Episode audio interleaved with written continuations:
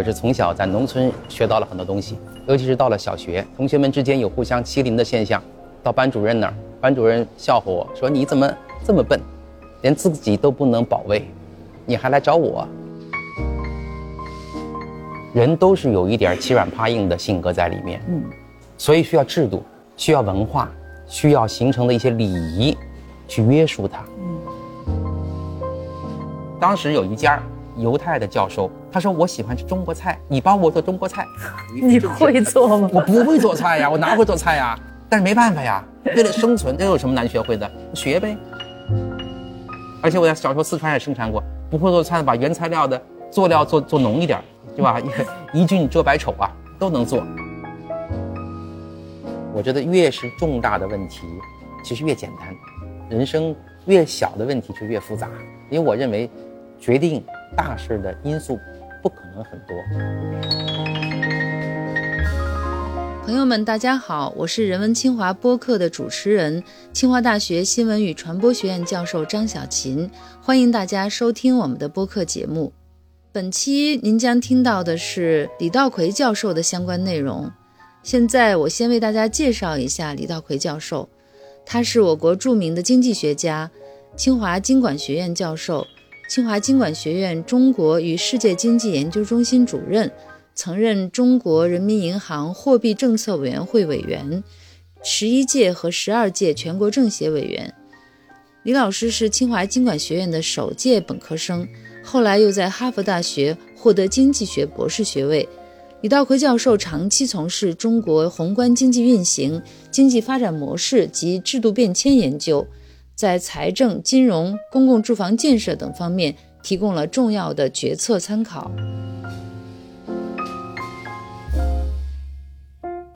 李老师，您的成长经历好像一开始是辗转了多个地方，是吧？是的，我这个成长经历呢，也是有时代特征。呃，我想跟我这个成长经历很类似的有一大批人，就是是在城市里面出生，但是呢是农村长大。你在农村长大？农村长大，因为我的父母都是在，呃，文革期间在农村接受再教育。嗯。所以我是从小在农村学到了很多东西，呃，然后再回到城市，上高中、上大学。在农村前前后后待过七年，啊，那个时候对我而言是冲击非常非常大的。为什么这么说？那时候因为我们是从北京下乡下放到湖南农村，反差极其的大。那么最大的几个反差哈，一个呢就是行为方式，行为方式完全不一样。在在北京的幼儿园里面，那个老师的教育是非常正规的，孩子们一般是比较守规矩的。到了农村呢。那就是森林法则，尤其是到了小学，同学们之间有互相欺凌的现象，到班主任那儿，我去说，班主任笑话我说：“你怎么这么笨，连自己都不能保卫，你还来找我？”啊，这个是一个很深刻的一个一一个印象。嗯，所以呢，那时候就告诉我一个人类社会的一个基本的法则，就是规矩或者制度是打出来的，是打出来的。那那个人类社会哪有规矩啊？当人很穷的时候，非常乱的时候是没有规矩的，尤其是在孩子这个里面是没有规矩的，规矩是打出来的。这个道理我觉得，呃，很简单，其实你想想也是很深刻的。那后来也捍卫了自己的地位，是吧？必须这样，嗯，必须这样。后来呢，我以前我有可能在不同的场合讲过这个故事。在湖南的时候呢，我最后呢，跟别人打架。那是我印象很深刻，很清，记忆的很清晰。就是下了课之后，老师让我们留下来做清洁，那我跑不能跑了。然后做清洁的过程中，跟别人欺负我，跟打了，然后我就把一个孩子给打了。打了以后呢，他就他的头啊撞到了课桌上，流血了。第二天，我我妈妈呀带着我去到人家家里赔礼道歉，带着饼干，那时候饼干是算是很好的礼物了，赔礼道歉。然后他家。家里面前面是家，后面是养的喂的牛，那个牛的味道很重啊！你我不知道城里人都不知道，牛味儿非常重的，所以我那那个牛味儿非常难闻，但是那个香味儿，对我而言记忆犹新，一辈子都不忘记。那是胜利的声音味道，那是我是作为胜利者去给人家道歉，嗯，而不是说虽然是道歉，嗯，虽然闻着牛味儿，但是我知道，从此之后他们不敢欺负我了，确实就不敢欺负你了不。敢欺负我了。所以那个牛味儿真香啊，到今天我都不会忘记。这个打出来的这个规矩，后来你你觉得在以后也都适用，当然是这样子了。当然，这个打是广义的打，这个打不见得是用拳头。就是实力比拼。哎对，这个打可能商业的实力比拼，嗯，对吧？讲个很简单的例子，如果现在咱们的中国移动，如果中国移动手中没有这三四亿、五六亿的，呃，移动用户，它有什么能力在国际上来建立自己的标准呢？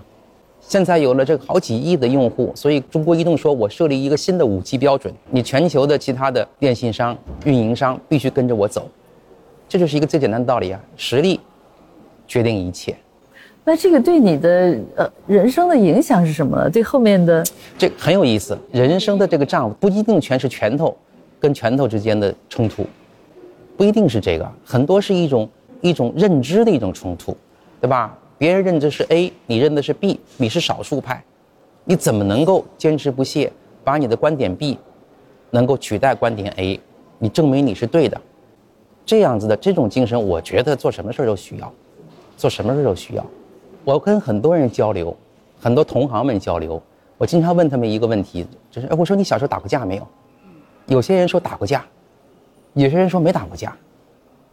真是这样，我当然我先首先我这个我不是这个这个啊这性别歧视啊，我问的都是都是男同事，因为女女同事可能一般不会打架，女孩也打架也打女孩可能不多，我问的都是男男同事啊，大部分我看就是说，嗯、大部分的乖孩子，城里出来的没打过架，嗯，那些下过乡的，从小在农村长大的打过架，我就发现他们性格不一样，真的性格不一样。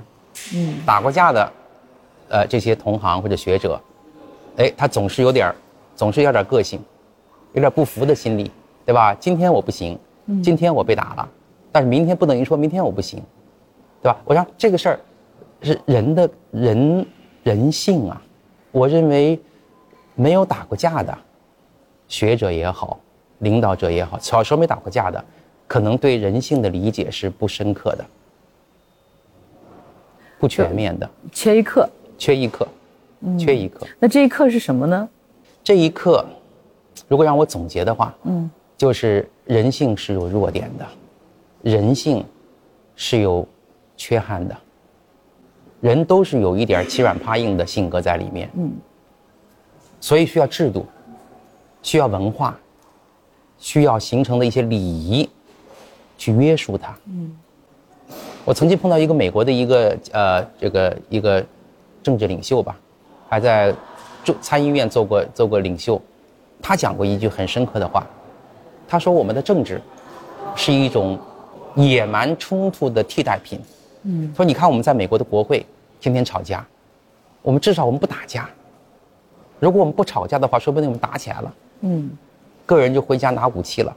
就是我们吵架是替代了我们这种野蛮的冲突，很有道理啊，很有道理啊。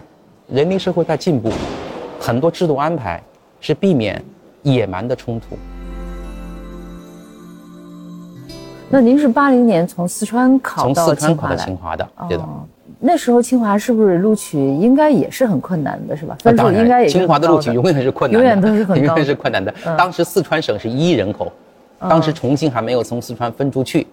清华大学我们这个专业，在四川只招两个人，而且算是比例算是非常高的了。嗯，那个时候清华大学呢刚刚恢复，啊经济管理工程系，嗯当时还没有经济管理学院，只有经济管理工程系。嗯，呃，这个经济管理工程系呢，是从清华大学的政治经济学教研室发展壮大而来的。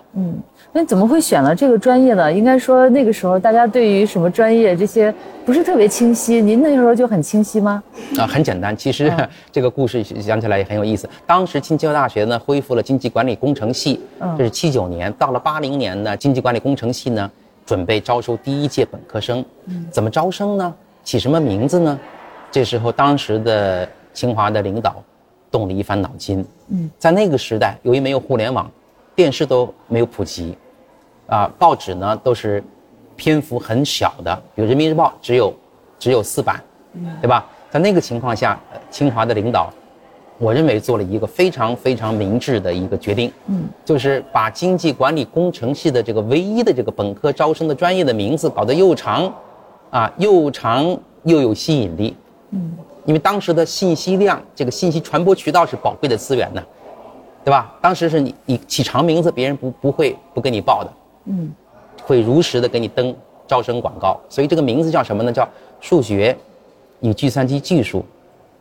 在经济管理中的应用，这么长一个名字，所有的嗯热门的词藻都囊括进去了。数学已经济那是热门的，对对吧？有陈景润、杨乐、张广厚这些啊，花罗庚这些啊，可这些当时的当时的科学界的风云风云的榜样，风云人物。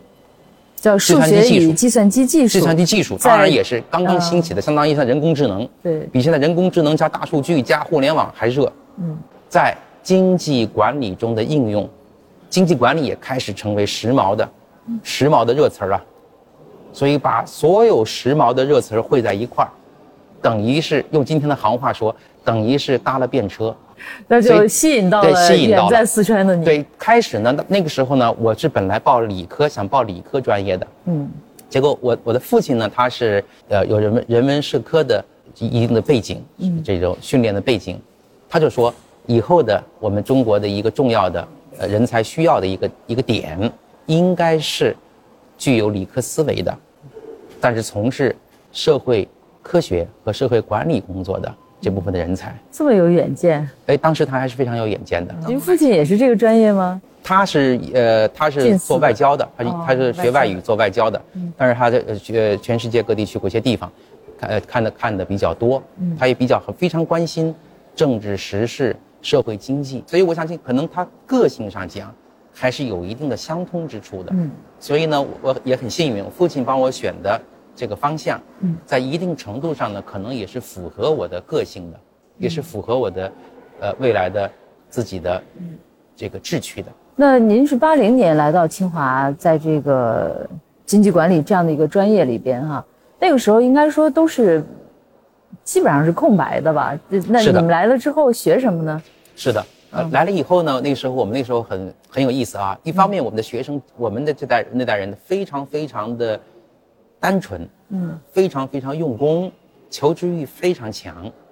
同时呢，我们的老师坦率的讲，那个时候知识的准备、专业的准备，应该说是不是太充足的。是，对，这个并不是怪他们，因为那个时代造成的。嗯，所以有教计算机的，嗯有教数学的，但是没有人教。数学、计算机怎么跟经济管理结合的？没有这个。对，你们这个专业是计算机与数数学与计算机在经济管理中的应用，所以教的是数学和计算机，并没有教怎么在经济学里面运用。对，怎么办呢？嗯，当时啊，我们特别羡慕北大，经常去北大听课蹭课。哦，非常羡慕。我也很非常羡慕人大。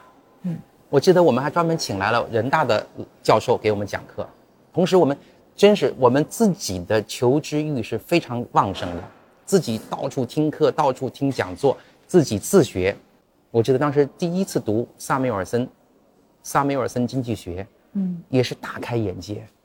哦，原来经济学可以这么样子的简单，这么样的真实。嗯，那您对这个经济学建立起一个相对来说比较清晰的概念？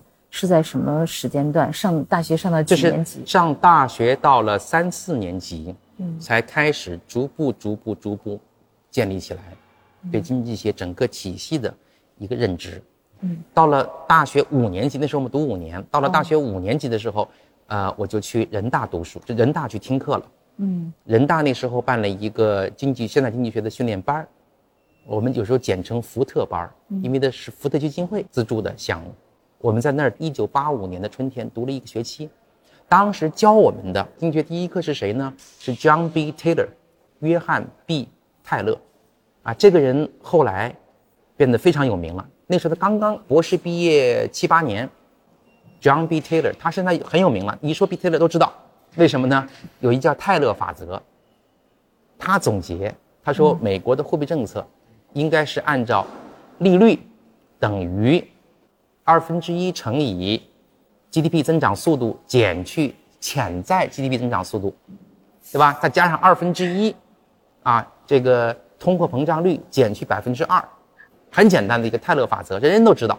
嗯，后来我多年以后在美国当大学当老师的时候，有一天收到一个一个很厚的包裹，是出版社给我送的一个是一个稿件，嗯，说这个呢是泰勒教授写的经济学教科书的这个书稿，请你审一下。我看了以后非常高兴，我说多年以后，你看我他是他的学生，现在开始帮他审稿了。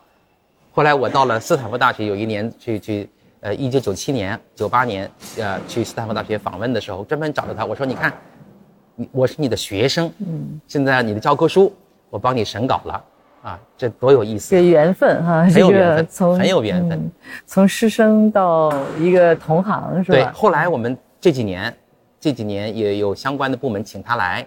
参加我们中国的经济学的讨论，我又跟他同台讨论，嗯，很有意思。呃，就是在您读书期间的时候，八四年咱们这个经管学院成立是吧？对，那个时候是中基是任了你们的第一任院长。那这个经管学院成立和你们当时就是作为一个专业相比，成立一个学院应该有一些变化吗？大不一样了。嗯，清华大学呢，应该说。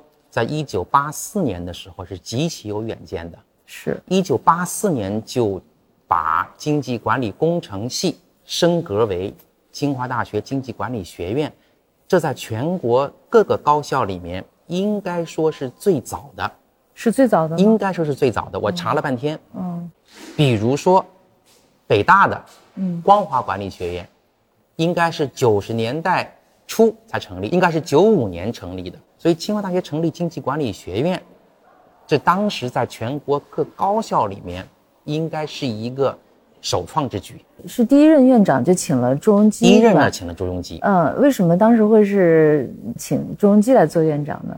顺理成章啊。嗯，顺理成章，因为呃，朱总理那个时候八十年代初的时候，我们入校以后，嗯，他在国家经委工作，我们请他来做讲座，经常来，大概每学期都来。谈经济形势，谈国民经济的运行啊，工业和交通的运行，谈的非常的非常的精彩，极其精彩，每次都是会场爆满，因为他谈这些谈经济的运行如数家珍，嗯，而且能够把第一线的经济运行的一些问题和我们的经济学的一些思想和理念结合在一块儿，既有理念、思想，也有一线的经济的实践。嗯我记得很清晰，有一次朱总理当时他是还是国家经委的一个呃局长，他来办讲座，讲到什么呢？讲到那个时候我们纺织品，我的化纤纺织品过剩了，嗯，仓库积压了。我记得那个时候啊，我还写了个条子，那个时候没有条件，也没有那个氛围，不可能举手去发言，对吧？大礼堂一千多人。我还写了个条子，我说，我说，哎呀，我说，请问，呃，朱局长，他说他是呃司长，朱司长，我为什么不降价呢？降价不就完了吗？市场价价格价值规律嘛，你降了价之后，这些积压的产品就可以被消化了。嗯，他还戳了我条子回来，说降价不行，这一降价的话，你越降越没人买，你还不如根从根子上解决问题，不许企业生产了。如果你降价的话，那么这些产品可能短期内有人买。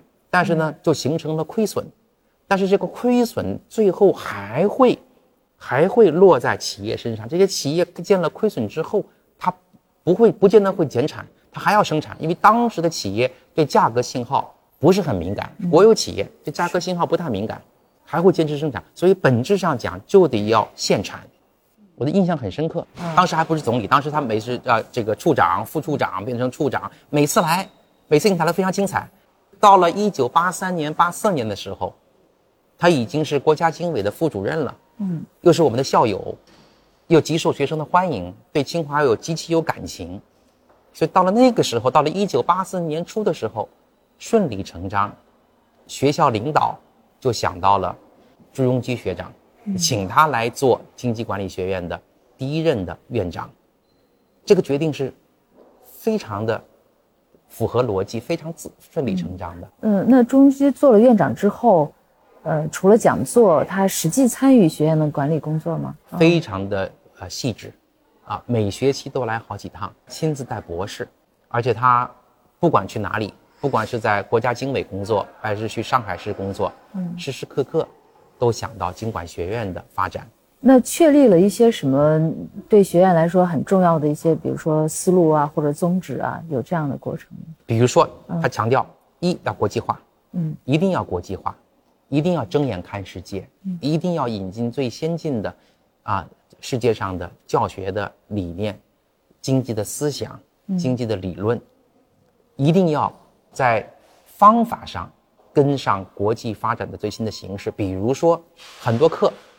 很多专业课，啊，很多专业性的课必须用英语作为教学的媒介，非常强调，而且他也非常强调理论要跟实际结合。嗯，他经常有时候恨铁不成钢，批评我们学院的啊，我们的学生和我们的一些教师，说你们应该长袖善舞，你们应该长袖善舞，你们应该充分利用好各种各样的啊社会资源。嗯，要把经管学院办成一流的。经济管理学院，嗯，他的要求是非常高的，要求是非常高的。有时候恨铁不成钢，对我们批评也是很多的，对学生也是充满了希望。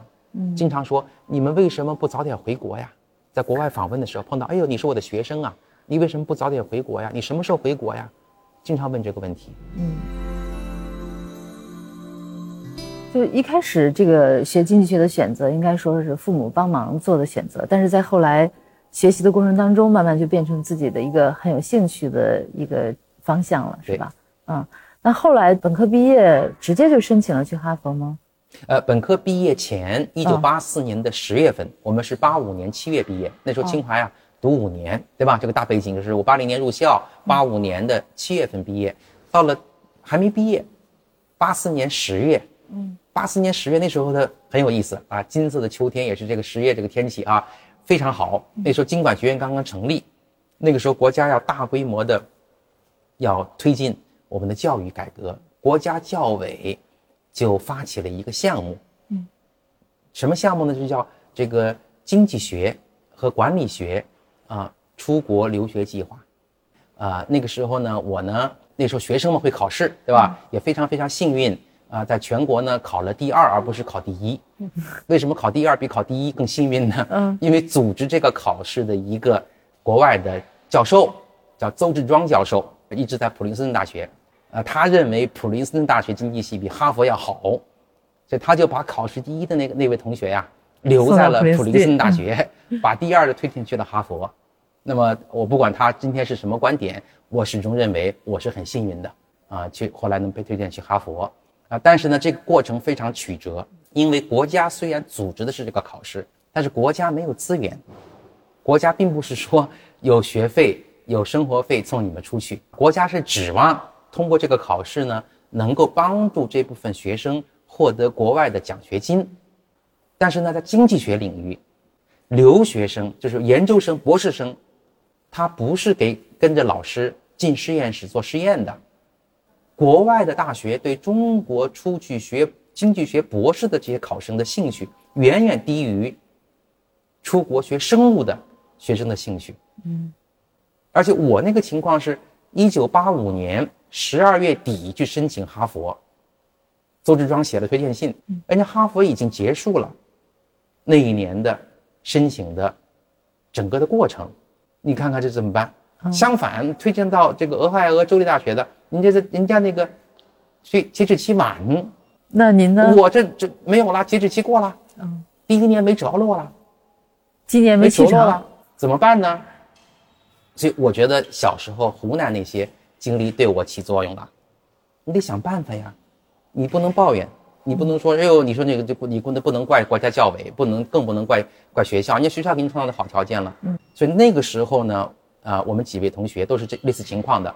我们就想办法，我们去教委、国家教委联系，国家教委的一当时的这个社科司一个老司长，这个能干的司长叫王泽农，王泽农司长就给我们说，他说你别着急，这个项目就是我们组织你们考试这个项目，是邹志庄教授和美国哈佛大学的一个教授叫 Perkins，帕金森教授，帕金斯教授一起组织的，这个帕金斯教授和邹志庄教授呢是什么呢？是福特基金会的这个项目的联席主席。帕金斯教授呢，一九八五年来年了，嗯，四月份到北京来，你跟他见一面，可以找他，你跟他见一面，嗯。第二年，一九八五年九月十三号，星期五，九月十三号，十三号星期五，美国人有说法了，这不是好日子，不是好日子。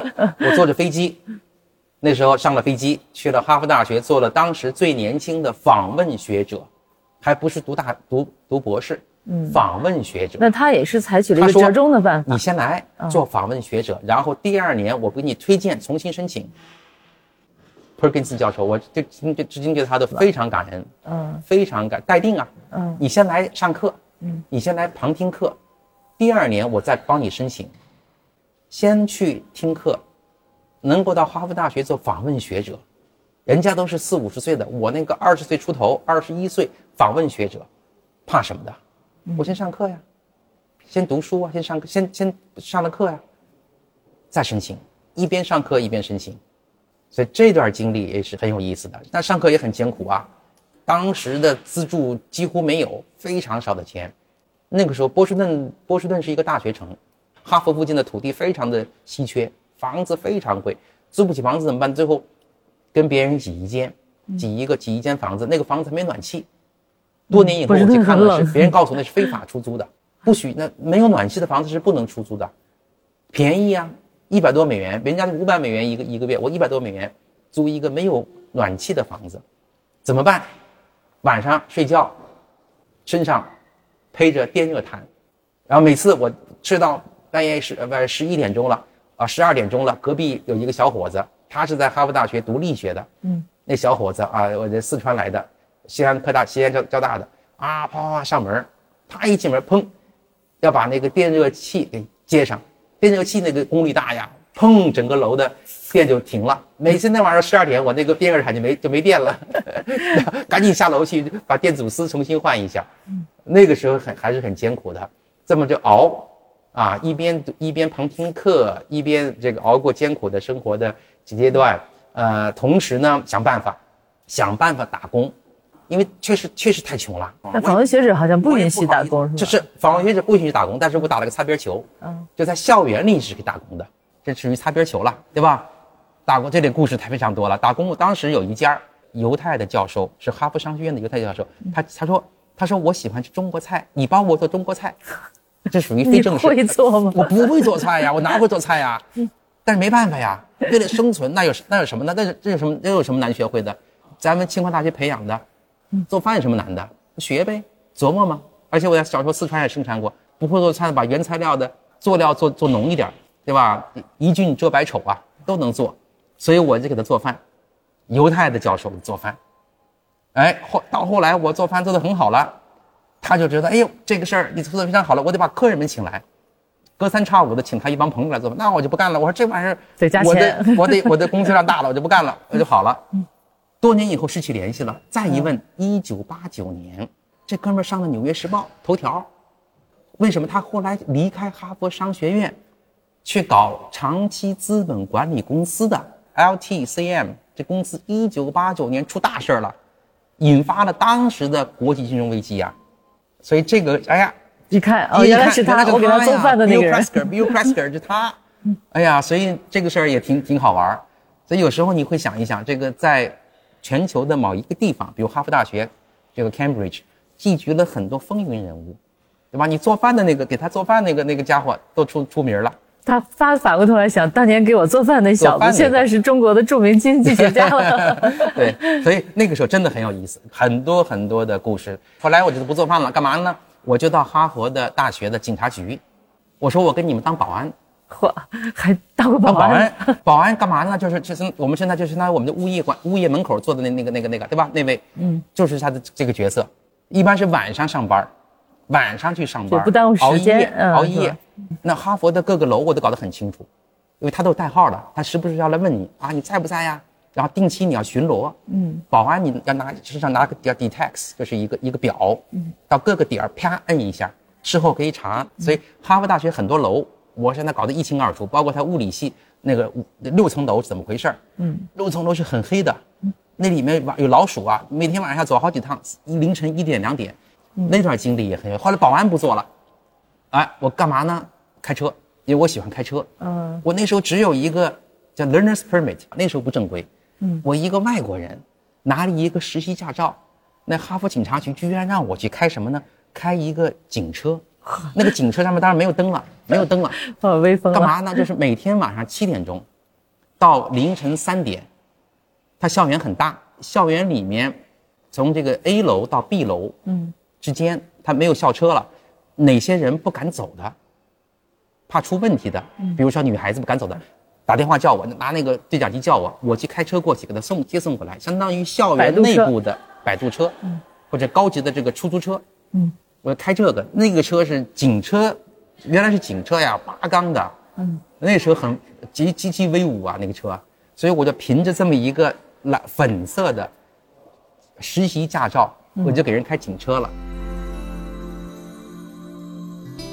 那时候好像很多后来在中国经济学界的风云人物都在哈佛，是吧？对，最多的时期有十位在经济系读博士的，都在一块儿，其中四位是清华的，四位清华校友。那个时候还有很多的访问学者，比如毛一士，毛一士老先生跟我住在一个当时没有暖气的那个房间里。他也很痛苦，不过他去的时候，那时候好像是好多了，已经改进了。嗯啊，毛一士老师，毛一士先生跟我们在一块儿。还有当时钱颖一和白崇恩老师也都在那儿。对，钱颖院长当时比我早去三年，他呃他是从数学系，嗯从清华数学系毕业之后去的哥伦比亚学统计，从哥伦比亚转到耶鲁大学学运筹学，从运从哥伦耶鲁大学运筹学转到哈佛经济系。那你们当时就是这十位在哈佛的学者之间有交往多吗？我们这十位当时在国外读书的经济系的学生交往非常多，嗯，交往非常非常多。举一个例子，当时呢，呃，我读我正式进入哈佛经济系读博士的时候是一九八六年，嗯，啊，其中有一门课叫宏观经济学，是谁给我们讲呢？叫格里高里，中文翻译啊，格里高里曼昆，曼昆刚刚从。麻省理工学院毕业，他第一次讲课，啊，那个时候我们几位中国同学在一块儿，对吧？有胡祖六，嗯，有这个王一江，还有樊纲，樊纲是访问学者。我们三，我们这这四位中国同学，每节课下来我们要讨论。你们当时在一起讨论的时候，有没有，比如说，哎，中国和美国的经济学差距有很大，差距在什么地方啊？或者经济现象的差距在什么地方，就会讨论到这些问题。每天都讨论这个问题，啊，一是在学理上讨论，为什么美国人讨论这个话题，为什么我们中国不讨论这个话题？为什么中国的重要话题他们美国人不讨论？很多这种问题。那个时候，而而且同时，我们对中国的现实非常关心。那你们怎么就怎么看待这个中美之间的差距？然后你们对中国的未来有些什么样的想象？这个真真是很好的一个问题。当时我们大家之间讨论，我们形成了一关，我们说。可能中国人永远赶不上美国了，比如说高速公路。嗯，当时我们说，哎呀，那个美国的高速公路这么方便，那投资量极其大。嗯，中国怎么搞得起高速公路呢？如果中国的老百姓每一个家庭都有汽车的话，那不是灾难吗？当时我们就就这么一个想法：，哎呀，美国这个资源真丰富，美国的电这么便宜，高速公路如此普及，汽车如此普及，我。我第一辆汽车五十美元买的，福特，嗯，福特叫小牛 Maverick 啊，我就五十美元买买的买下来，我就这么就在中国不可思议，所以当时我们的想法就说，哎呦，如果搞市场经济的话，中国的资源量远远不够的。就算你们这些未来这么厉害的经济学家，那个时候也是就没有那么那么远见的认识哈。当时我们你看有有这很有意思，当时跟我们一块第一年读书的樊纲，他当时说，他说我回国了啊，他说我回国不要紧，我就一件事儿我搞定就行了。他说我只能买到咖啡就行了。他说我从国外我请朋友给我定期的带咖啡过来，我就满足了。你想想看，那个时代，一个学者。他对生活的要求就是能喝上咖啡。应该说，你们这些人都是当时中国最聪明的大脑了，但是你们的想象也还是跟后来的发展是完全对。你这个观察非常重要，对吧？那个时候，出了国的一批思想上最活跃的，嗯，一批学者、青年学子都没有想到中国的经济有今天。这件事情告诉我们什么呢？告诉我们实践。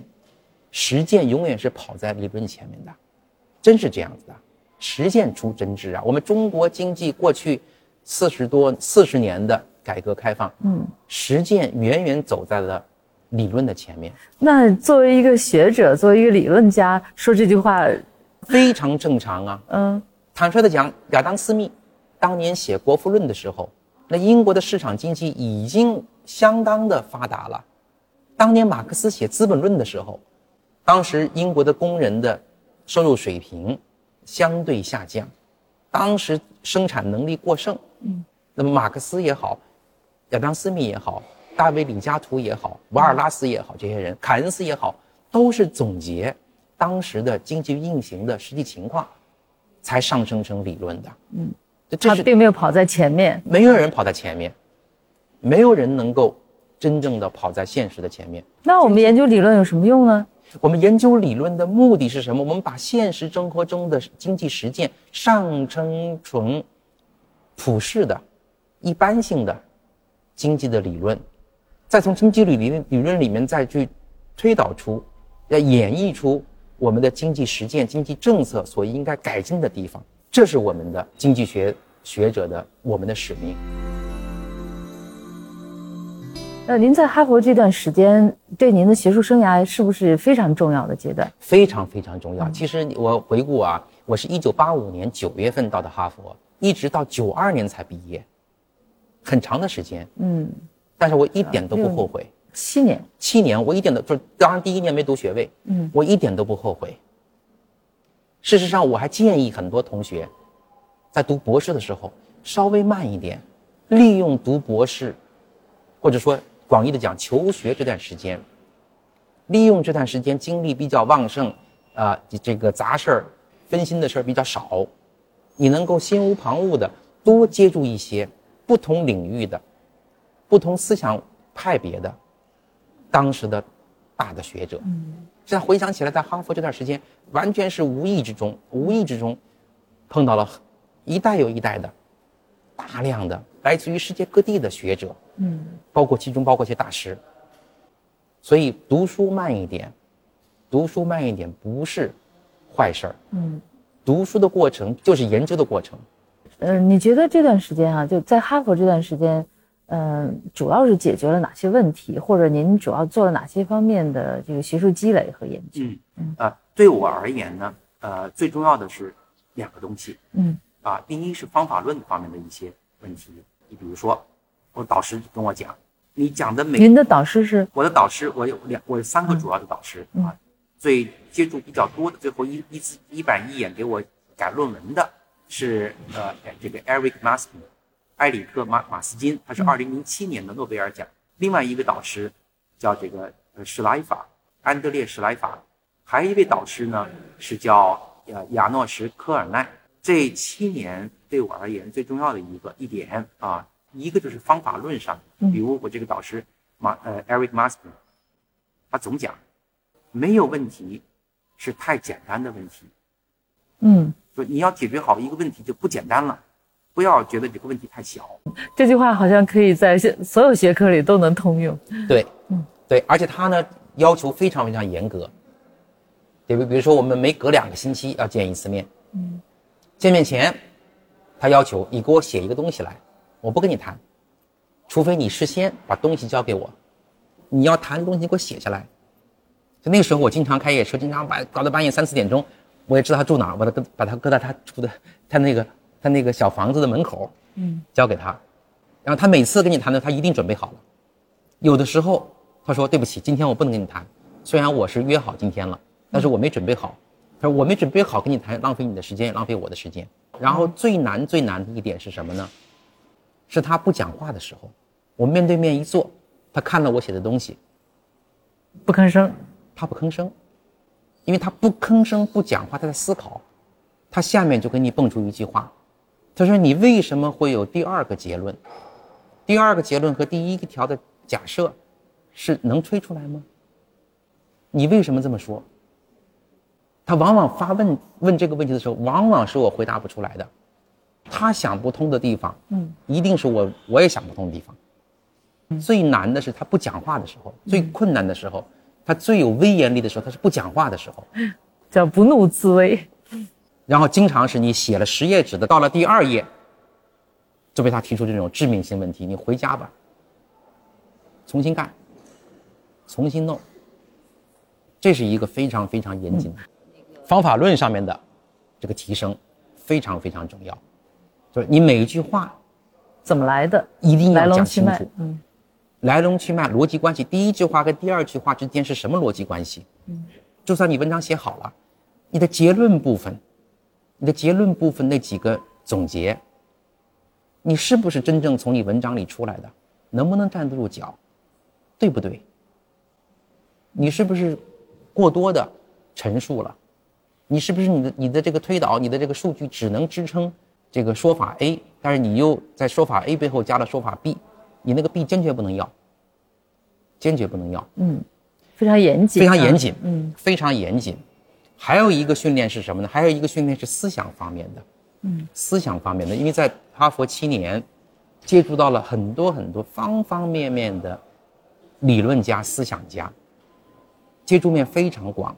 你比如说，啊，当时，呃，我正式读博士的二年级的时候，嗯，当时呢，那个，呃，阿马提亚森这位教授刚刚到哈佛，从剑桥过来，啊，当时他是作为经济学和哲学的双重教授来查佛，当时我第一个去选他的课，他那个班上三十多个人，第一次开课呀，三四十人挤满了这个教室里挤满了人，那是小教室啊，那只有两个人选课，我是两个人之一真正选，其他都是旁听的，对吧？阿马提亚森，啊，他极其有才，啊，上课根本就不用不用准备，那些相关的定理啊、相关的结论呢，都在脑子里。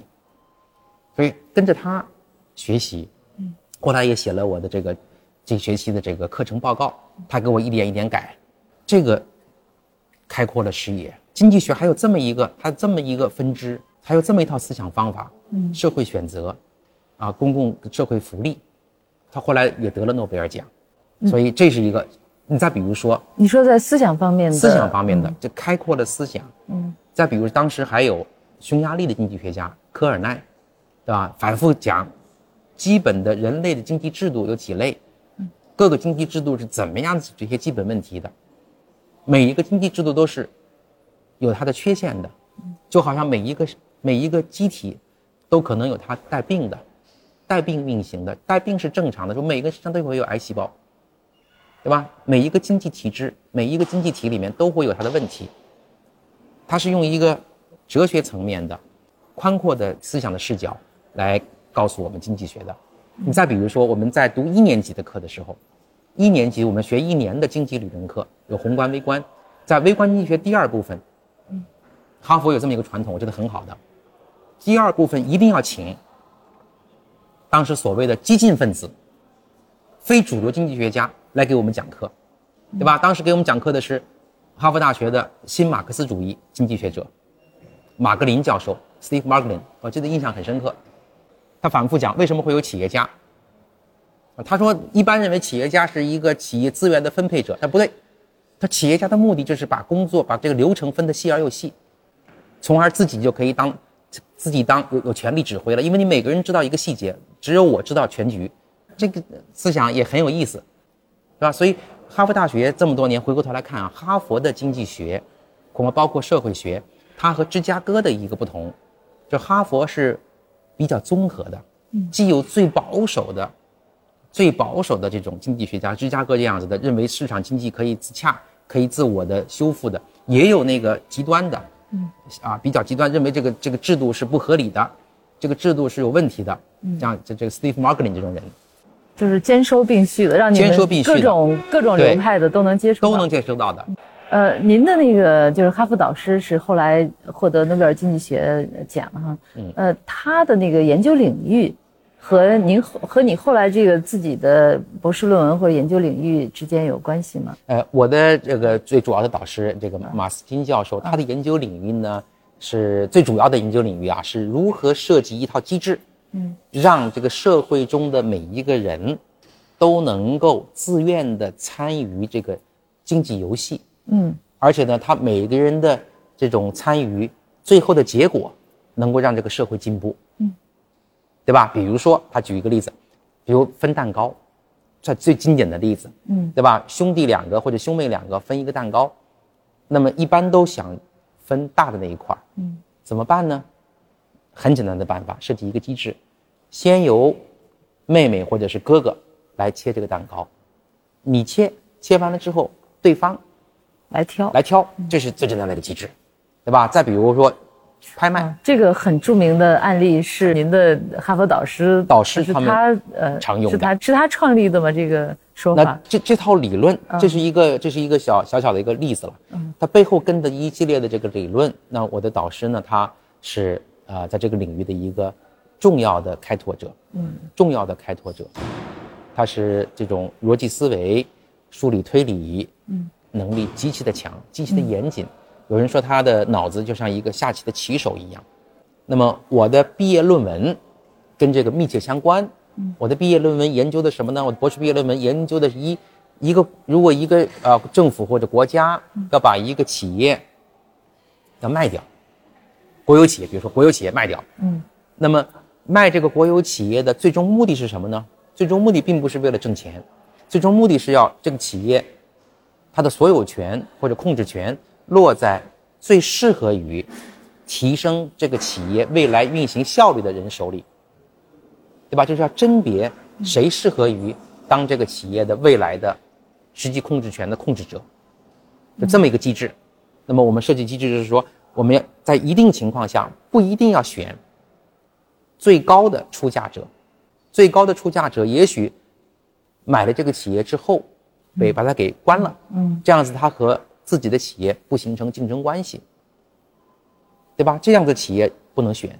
嗯，比如说菲亚特，菲亚特当时去在俄罗斯，他要想并购俄罗斯的企业，嗯，他的目的可能并不是说要把俄罗斯这个企业做大，而是把俄罗斯企业办把它给关了，把自己的 4S 店开到俄罗斯去，这样子竞争更少。嗯，所以我的毕业论文的有一部分研究这个问题的，嗯，另一部分是研究。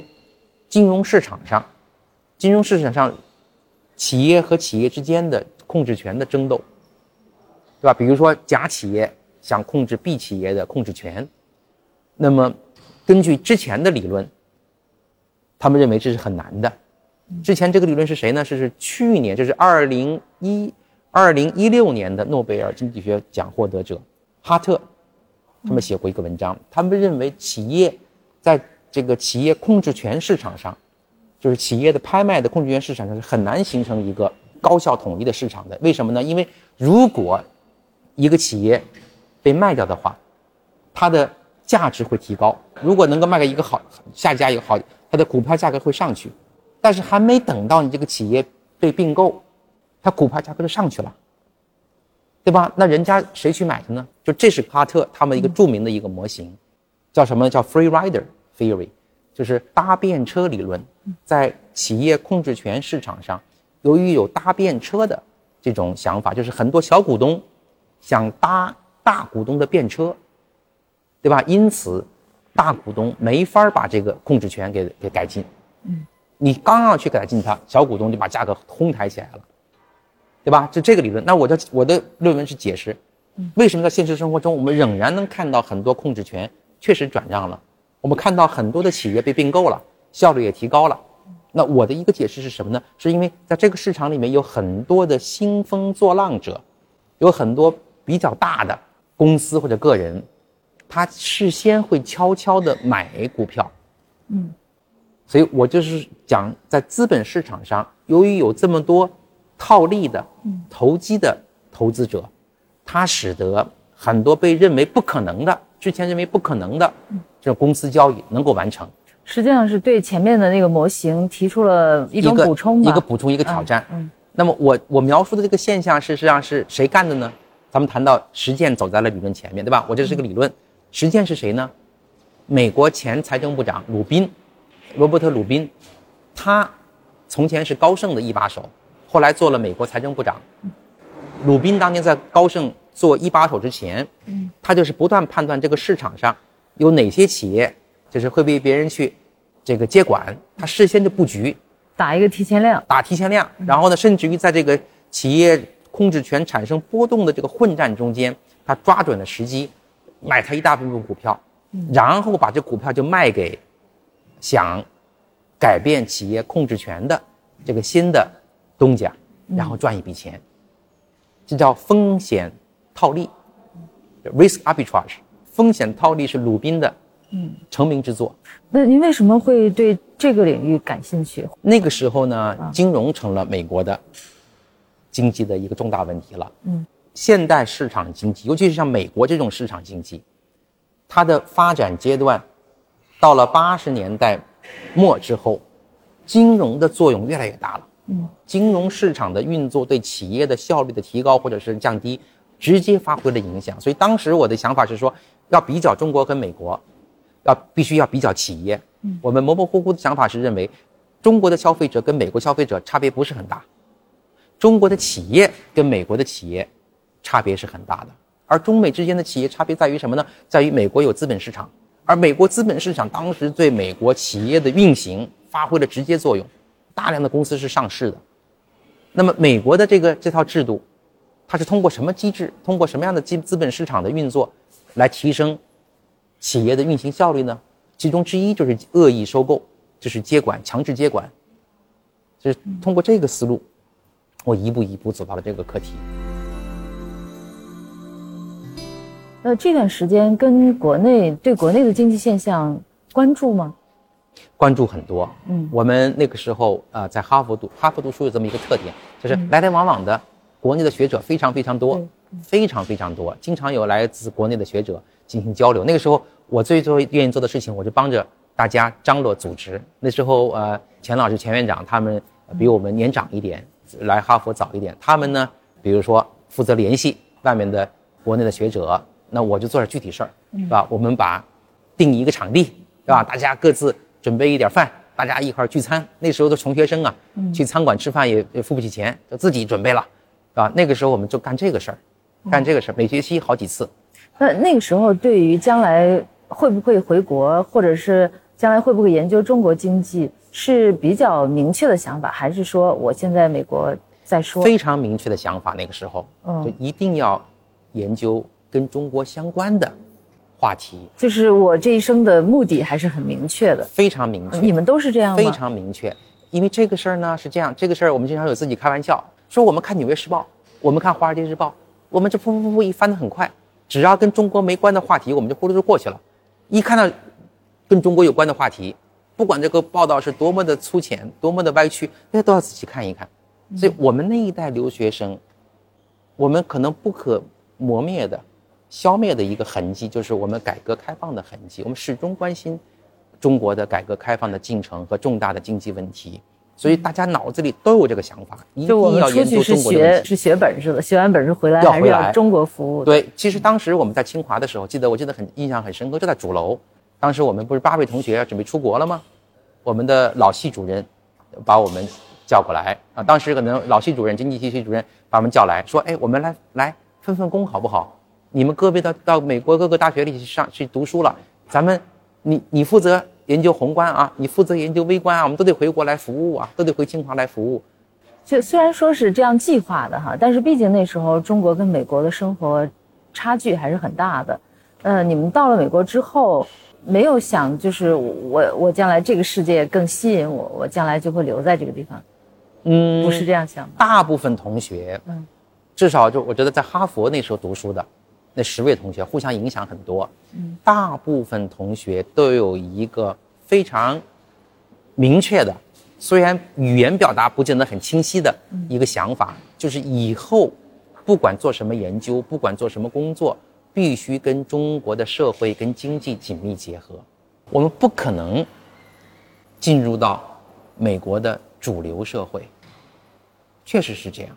嗯，美国的主流社会它很成熟了。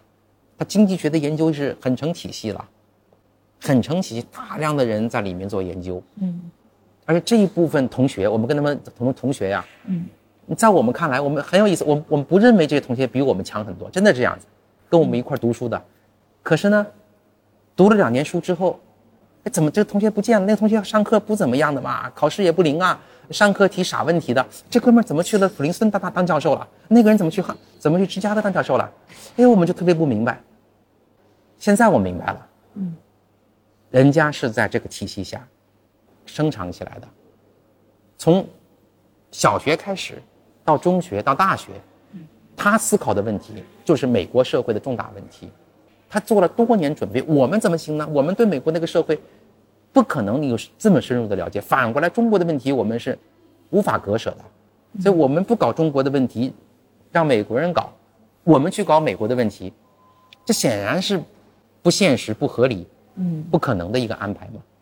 呃，您那个博士毕业之后。那为什么选择了密西根呢？当时唯一的理由，嗯，最简单的理由啊是什么呢？就密西根大学，他给我提供的这个位置，是研究中国改革的，哦，是研究他当时叫做比较经济制度，嗯，而另一个就是第二选择的另一个也很有吸引力的一个教职，是专门研究金融的。我毕业论文不是有一部分是搞搞金融的吗？纽约大学金金融系找我。那个金融系的系主任是我的同班同学的一个犹太人的父亲，犹太人讲话很直，很冲。他说：“你到我纽约大学金融系，我是现在全球排名第四，你的工资，我给你的工资是你经济的两倍。你来我这儿啊，你必须心无旁骛给我研究金融，你不许你研究中国经济。”我就听这话，我就心里打鼓。我说：“我到你这儿还全搞纯搞金融，跟中国的事没关系，这个不爽。”而且密西根大学我去的时候呢，也很有意思啊。它的经济系本来有一个位置，这个位置呢是研究苏联经济，或者研究中研究苏联经济的这个位置。那位教授退休了，那么他的俄罗斯中心、苏联中心要求说，你经济系必须给我找一个研究啊这个俄罗斯经济的、苏联经济的一个学者。那经济系呢？他的想法是啥呢？我不管你研究俄罗斯，我就是要搞经济学，在美国呀，嗯，这个折中方案找到我了。呃，这个人是研究比较经济制度啊，比较经济制度里面可能有一部分是跟俄罗斯有关系的。虽然我一个字一俄文字母都不识，就把我搞过去了，嗯，干这个的。所以我去了密西根大学之后，很快的跟他们的中国研究中心又取得了很很多联系。嗯，密西根大学中国经济研究中心是在美国是。很早的，很早成立的，而且也非常有影响力。嗯，他的很多教授都到了美国的白宫做，做高参，做顾问。嗯，您在密歇根期间的重点研究方向是什么？重点研究方向呢是中国的改革，一个是国有企业改革。当时呢，我们跟社科院的，我和社科院的研究人员做了好几轮的国有企业研究调查。嗯，第二个领域呢是我们的当时叫乡镇企业，嗯，或者说现在说的，呃，民营经济的研究。当时我们我经常回国，有一个非常简单的一个观察，当时的很多的民营企业不敢叫民营经济，反而它就是模模糊糊的叫集体经济，嗯，集体经济，而且它的股权确实有一部分是集体股，那这个对它是有利的，有利的是一个有效的过渡性的制度安排。嗯，从这篇文章里面叫模糊产权，模模糊糊的产权，从模糊产权领域里面，我们又引出一个。更大的一个道理就是说，改革整个改革的过程是市场机制逐步逐步逐步完善的过程。那这个逐步逐步完善的过程中，你必须要有一些过渡性的制度安排，你不可能一步到位。举个例子，我举一个例子吧。你比如说联想，联想现在都知道是它它大集团，还有上市公司，但是很长时间之内，科学院是有股份的。嗯，这种安排你怎么解释？就是肯定有它道理，肯定有它的道理。为什么不一下子量化成个人呢？为什么科学院的股份为什么不能够买断呢？嗯，为什么呢？因为在一定的情况下，在它是有利的，有利的，它科学院的这个股权能够发挥一定作用。所以这个时候，您的关注点就开始回到了中国经济对这个主要的方向，是吧？对。后来一更更多一步一步的更加关注了中国经济的运行和我们的一些制度安排和改革。中间呢，又呃又去了。呃，斯坦福大学的胡佛研究所哦，就把一些年轻的学者请过来研究一些重大问题。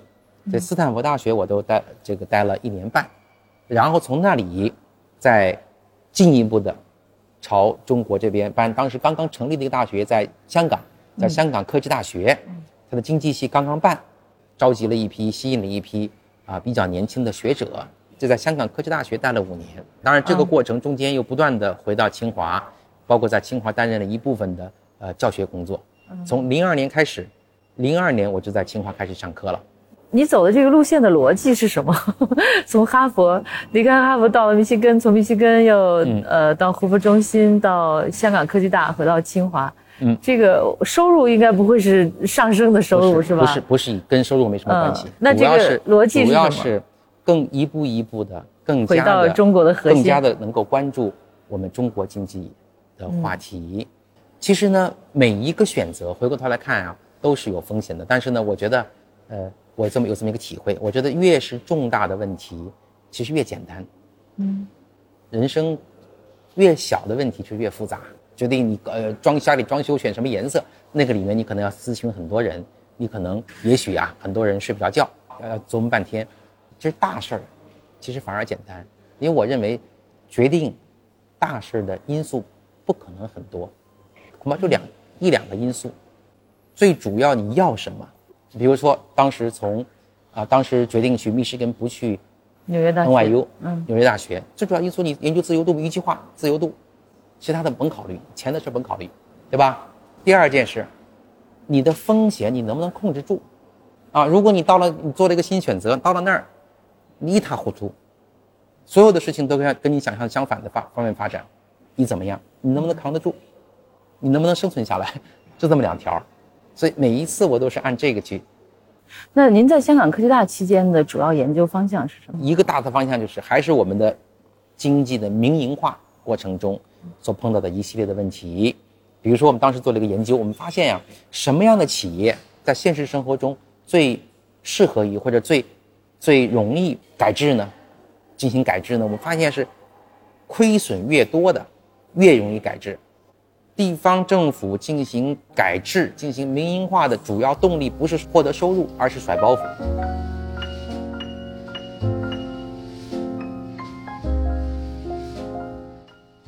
本期播客内容到这里就结束了，感谢您的收听。我们的播客节目《人文清华》已经在喜马拉雅、小宇宙 APP、网易云音乐等各大播客平台上线了，欢迎大家订阅收听。谢谢大家，咱们下期节目再见。